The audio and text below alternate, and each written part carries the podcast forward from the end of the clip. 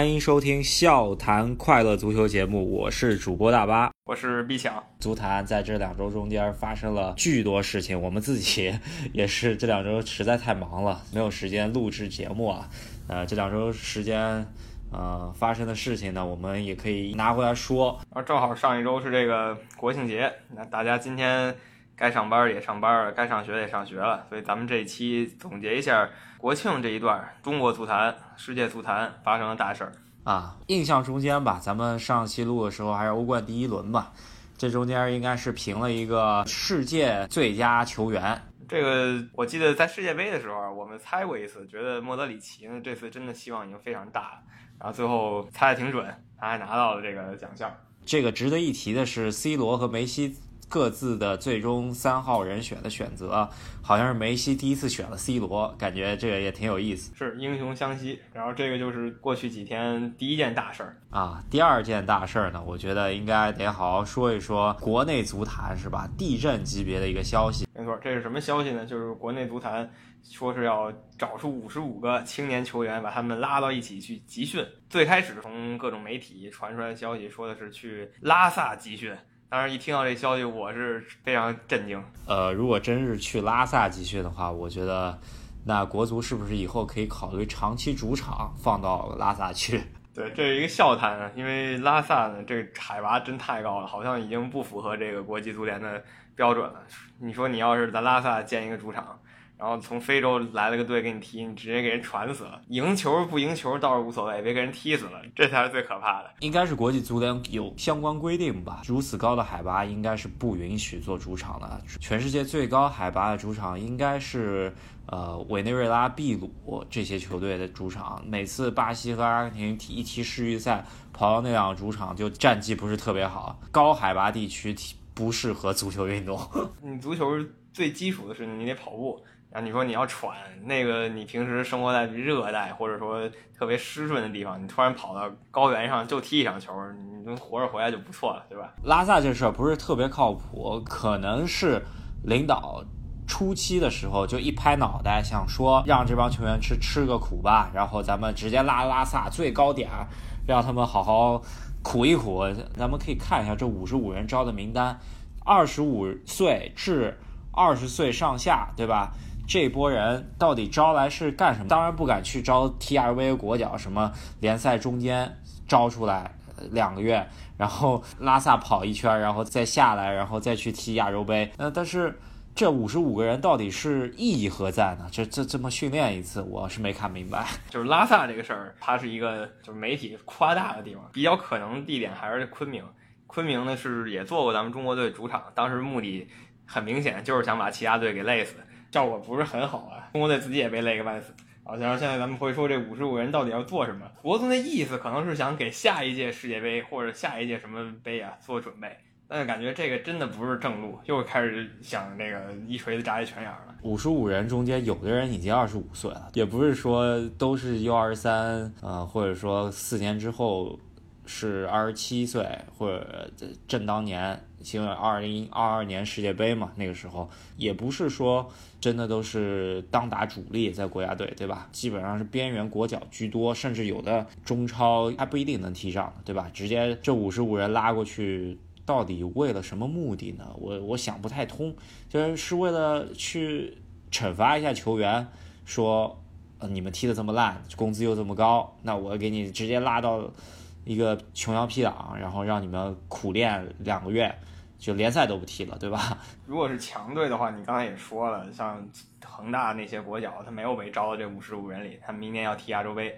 那有一些保级队或者弱队呢，我看甚至还有从梅县队这些地儿调了一些球员。那这些球员他们在那些队里其实是主心骨，你把人调过去，那些队其实说实话不愿意。但是你说谁又敢跟足协叫板？就足协其实是呃。组拳出击啊，就是什么意思呢？就是之前咱们不是呃罚了一申花小将周俊辰那事儿，直接就是因为某些纪律问题吧，呃外出吃饭，在呃国家队集训中间，就是比赛完了之后不听教练管教，直接给他罚了一年。不是说国字号不招入，是整个在中国足协底下注册所有比赛都没法踢。这基本上就是属于要把这个球员弄废了。除非他去外国，但是外国呢，你又能去哪儿？呃，有人研究过啊，说如果是在中国足协，呃，有这么一个处罚。你如果去外国，你到别的国家足协注册，因为所有权还是申花的，申花肯定是外租。多久之后呢？你这个竞赛会取消掉，或者说会自动消除，是需要两年时间。在这个节骨眼上，申花高层你是肯定。谁敢说我现在就把你派出去，然后之后怎么着？两年之内发生什什么样子的变化？这没有人敢负这个责嘛，对吧？我觉得也就只能回崇明岛基地好好再练练了。这小孩儿确实挺惨的，这个年龄正是长经验的时候，你给人停了两年，这两年再回来，我上限可能已经定了，不会有太大的突破，就摸到天花板了。呃，现在来看是一年嘛，然后呃，如果说你是要到。外国去注册，你必须得两年再回来。足协这个意思呢，就是说你们这帮球员拿那么高工资，然后在我国家队也不好好出工出力，那我就给你来个狠的，我让你饭碗都没得要。就是说，在我组织的联赛里头，你联赛也没法踢，你不要说国字号，我现在给你五十五个人圈起来去集训，你必须也得给我好好认真踢。有谁不认真踢？那你们自己看着办。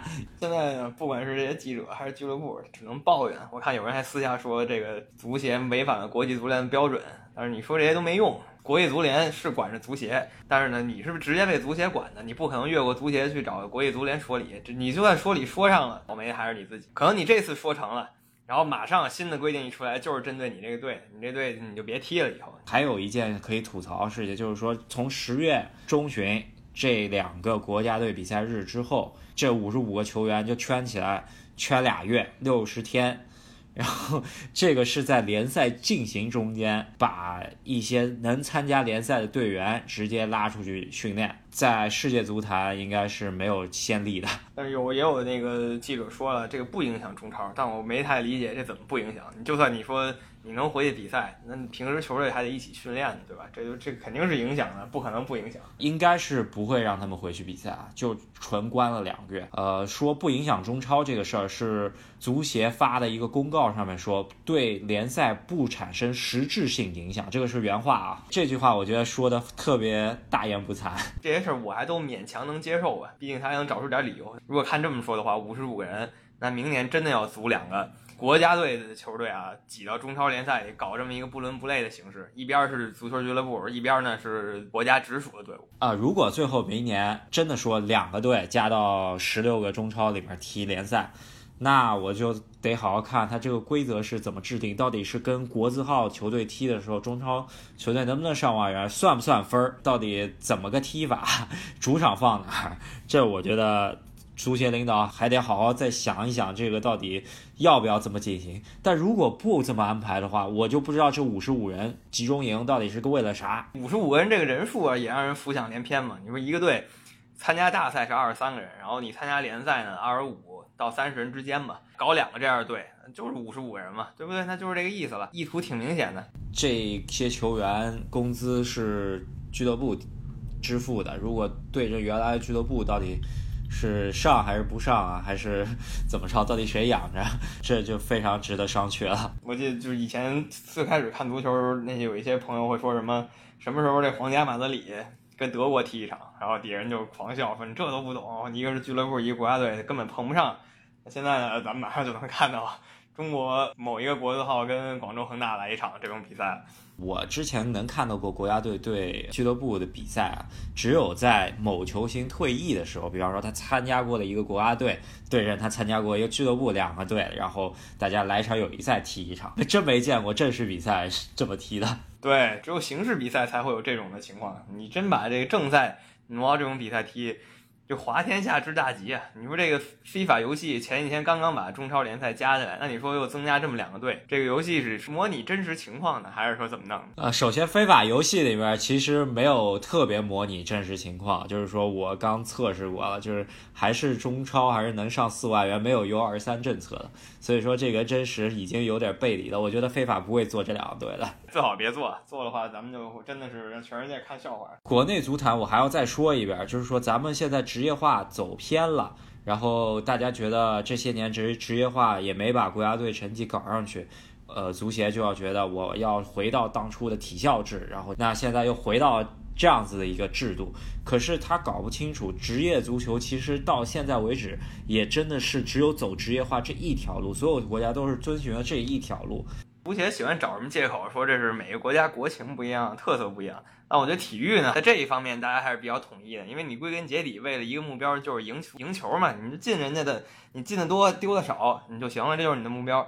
那所有队都这么做，就能进的多丢的少，你没有必要不这么做。它是一个好的循环，你自然进到这个好的循环，你自然就能够慢慢足球水平上去。它好的循环是什么呢？就是好的足球联赛是这样子，它能激励你的小孩去踢比赛，然后有很多企业家愿意花这个钱，它产生商业价值，它能得到关注，所以说他愿意投这个钱。你愿意投这个钱，他愿意为。你产生的这些好的球员，呃的才华去买单，那自然你的球员的工资也就上涨。你球员工资上涨，其实国家队或者对于一个足协来说，它其实是建立这么一个好的环境，它是一个红利者。那它如果有这样子好的一个商业环境，好的一个职业联赛，那自然会产生一批好的球员，然后。国家队战绩会上去，然后最终进到世界杯。但足协现在就是没有进到这个好的循环里头，进到了一个越走越坏的这个用作弊的方式往上拔。那个世界杯就像一个考试，你每次你就看你这四年有没有每天认真读书复习，然后四年以后给你考个试。但咱们这边就是每次都不好好学习，就想最后一年打个小抄，你超成了你就进去。但关键是哪次也没超成，你还不好好学习。咱们节目吧，应该也是对这个足协的新政策嗤之以鼻了，就是也严重的口吻去抨击他一下吧。不止我们两个人在这儿喷了，但是还是要给大家好好说一下，就是足协的做法真的是没有什么希望，越搞越乱嘛。所以咱们就不看这边了，还是看看良性循环的地方吧。就是欧洲这边。呃，五大联赛吧，五大联赛其实比较有意思，因为最近呢有三个传统球队混的都不如意，英格兰的曼联、德德国的拜仁慕尼黑，还有西班牙的皇家马德里。曼联呢是这几年确实比以前差，这个有目共睹。但是拜仁慕尼黑跟皇家马德里呢，这两个队的衰落还是挺让人意外的。曼联呢这两年从赛季初他转会。没让穆里尼奥买到他心仪的中后卫这个人选上面，就已经有一定的呃铺垫在那里了。球员和教练，然后教练和管理层之间都出现了矛盾。但是最新的续命确实那场比赛有点厉害，是吧？暴力续命啊！我跟你说，一开始纽卡斯尔早早建立了领先优势。我觉得这个纽卡斯尔只要摆大巴就行了，因为曼联也不是很喜欢攻出来。但没想到曼联奋起直追，然后到这个九十分钟的时候绝杀了。这是剧情也比较经典，因为绝杀的时候呢是最后的时刻，救穆里尼奥一命的都还是他呃想要用的嫡系球员吧。虽然博格巴也挺卖力是吧？然后马夏尔。还有他一直在用的桑切斯是吧？主力给他买过来的这么一个桑切斯，我记得也是大半个赛季没进球了，这总算破球荒了，还挺关键。英超这一轮嘛，几场大战嘛，这是一场。然后阿森纳这边呢赢了个大胜，然后拉姆萨有一脚挺犀利的进球，大家可以看一下。阿森纳，你别说最近踢的不是很好，但是这个赛季啊，偷偷摸摸的已经九连胜了，各项赛事。有人说踢的不咋么样，然后就是能赢，然后别人送那个埃梅里有玄学大师了。对，但现在。说这个埃梅里呢，到底呢灵不灵？还为时过早，过两个半月吧，圣诞赛程的时候看他还能踢成这样，我就服他。然后这周前吧，应该也已经传出了穆里尼奥基本上，据说这周不管输赢都得下课了。但这么一场技惊四座逆转之后，如果再下课，就有点不服众了嘛，对吧？呃，我不知道齐达内谈的怎么样了，但是这个节骨眼应该是不会下课了。下一场看吧，对切尔西，没准切尔西送他下课。最起码这一周他是不用担心怎么着。呃，这两周吧，因为下周没有俱乐部比赛，真正比较慌的还是我刚才说的那两个，一个是。皇马这个洛佩特吉，我记得世界杯刚开始的时候，他就搞了个乌龙，他跟这西班牙足协闹掰了，然后足协给他炒了西班牙国家队的帅位，他就说我去皇马了。但我们当时就说，你去皇马好像你这个声望啊什么的，你在皇马你好像也镇不住场啊。然后现在果然发现这皇马已经开始掉链子了。赛季初确实还挺可以的啊，最近可能也就这三周时间，就是我没录节目这三周时间，感觉突然下滑。不光是输球，我觉得输球什么都可以接受，关键是你不进球，你还被弱队绝杀，这就是一个两方面都不行，你攻也不行，守也不行，你真的拿什么都拿不出手。呃，我觉得足球教练真的是全世界最高危的，或者说是最压力最大的一个职业了。就是你可能两轮比赛你你不赢球，不管齐达内也好，不管你是穆里尼奥也好，你就。有下课的危险了，我觉得，特别是在皇马这么一个 是非之地。像皇马这种地儿，如果你一周双赛两场都没赢，那基本上社交网络上就已经全是谁谁谁滚蛋的消息了。这真的就铺天盖地都是已经是谁谁谁已经谈拢了。你像现在就很多人开始说，要不然温格来皇马试试。呃，其实我觉得拜仁的衰落，我是真没有特别想到。说实话，教练球员都还是没有换嘛，对吧？可能我觉得衰落的唯一原因真的是这套阵容多久没换了，两个飞翼还是罗本里贝里，这真飞不动了。我跟你说，太老了。他请这个教练也不是很大名头，有一种给我什么感觉，就是高层也知道我这套阵容确实老了，可能踢不出来，那干脆找一个不太行的，要踢不出来咱就赖这哥们儿，就全赖他，咱就把关系撇清了。对，从海因克斯之后接过来，呃，上赛季这哥们儿其实还行吧，没有补强这个问题还是有点大的。嗯，两个飞翼还是需要好好再补一补，毕竟也用了十年了。两个球员用十年，在一个顶级联赛里，你真的无法想象。如果你在英超。一个阵容你用两年都要完蛋了，你别说十年了。然后再看到法甲赛场吧，内马尔、姆巴佩分别发飙是吧？内马尔是欧冠来了个帽子戏法，姆巴佩法甲联赛搞了一个什么十二分钟。大四喜，来看看这赛季在欧冠上能否突破。花边新闻吧，咱们再讲一条，就是 C 罗最近惹上了官司，是吧？不管是他的最主要赞助商耐克和 EA 都分别有落井下石，想跟他撇清关系的这事儿。为啥呢？他就主要犯了比较公关上比较难操作的一个事儿，就是就是强奸案，是吧？只要女的。认定你对他有干了这件事儿，你就服法对了，没有什么别的出路了，因为没得开脱。对，呃，所以说看一下总裁能不能熬过这一段。虽然尤文状态火热，是吧？好像是欧洲唯一一支全胜的球队，到现在太可怕了。在尤文的表现，因为他也不是说一上来给他安排赛程很简单，他也踢了不少强队了，然后所有战全胜。这赛季尤文可能十轮以后就基本冠军手拿把攥了。呃，对，虽然 C 罗进球不多吧，但是只能说尤文的是板的这整个阵容实力吧，在 C 罗没加盟之前就已经是制霸意甲了，加上 C 罗可能牵制的更多一些，意甲拿的还是没啥问题吧。咱们看看非法的什么预测吧，说是尤文和巴黎进最终的欧冠决赛，再看一下能不能行了。尤文有戏，巴黎目前看不太行啊。咱们还是说一下最激烈的英超吧。刚刚说了曼联，最后讲一下另另外几个，主要是利物浦感觉最近也有也有所颓势啊，四场比赛不胜，一点都不意外吧？因为这个过去二十二天踢了七场比赛，然后利物浦的阵容大家也是清楚的，一点五套阵容吧，就是拿不出两完全可以对抗的阵容，只有一套加半套替补。二十二天七场球，其中两场是跟切尔西，一场跟曼城，一场跟巴黎，一场跟那不勒斯。全都是硬仗，还有一场热刺，所以说踢成现在这个样子，输了两场，平了两场，赢了三场，我还是可以接受的。这场比赛其实还是有点运气拿了一分吧，跪谢这马赫雷斯不杀之恩。其实上一轮呢也多少有点运气吧，这司徒来了一脚无敌球，真的是我都傻了，当时看着他。司徒对着切尔西来了两脚无敌球吧，然后阿扎尔来了一脚无敌球，是吧？阿扎尔现在可能是英超第一球星了，这个状态实在火的爆炸，给他机会就是进球，这可怕。应该是掩盖了上赛季萨拉赫的头号球星宝座吧，但是我觉得紧追其后就是凯恩了。这这个赛季，地星前前一段稍微有点低迷嘛，这两周还可以，看看国家队吧，可能国家队去了以后他又缓不过来了。阿扎尔这个状态，我觉得去皇马的日子应该不远了。我觉得皇马换帅之后，应该马上就会召唤了。那个有点惨，因为皇西甲呢就是疯狂买英超球队的球星，然后曼城这边还是比较稳的。今天利物浦能逼平，刚刚你说了，确实侥幸啊。那个球百分之一百是点球，首先说一下，对吧？范戴克一脚铲那个萨内那一下，范戴克自己在赛后。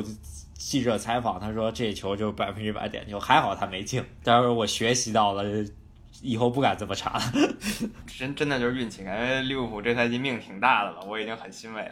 还有个小细节吧，就是呃，热苏斯想去跟马赫雷斯抢点球来着，然后瓜迪奥拉大手一挥说：“马赫雷斯你上吧！”咣一脚，这一脚真的是感觉有点当年拉莫斯的风范了。对，你知道他罚点球时候，我看那个电视上是这么说的。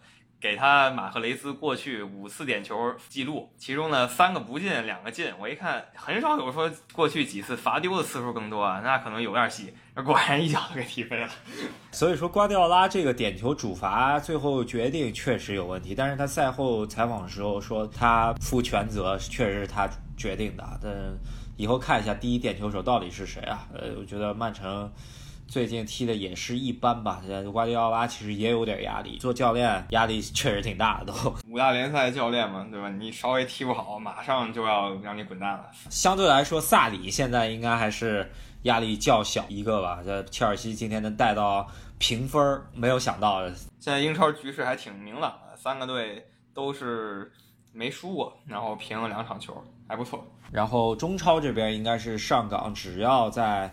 天王山之战吧，逼平广州恒大，在主场对山东的时候也只要平两场比赛，只要都平了，就基本是拿下了。我觉得现在非常看好上港能捅破这层窗户纸吧，因为我看上港真的是冲刺起来了，面对什么弱队根本就不给任何面子，净胜球也要刷够，疯狂打一波啊，然后这么踢，然后吴磊呢确实猛，在这个中超射手榜上遥遥领先。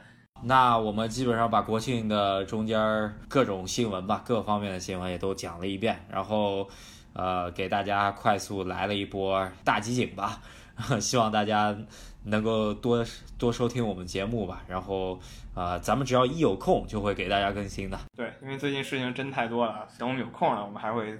增强我们的更新频率，多谢大家支持。之后也会给大家多更新各方面的知识吧，敬请大家期待一下。给我们节目多多转发，多多留言，然后跟我们多交流一下。好，那这周咱们就说这么多，咱们下期再见。好，下期再见。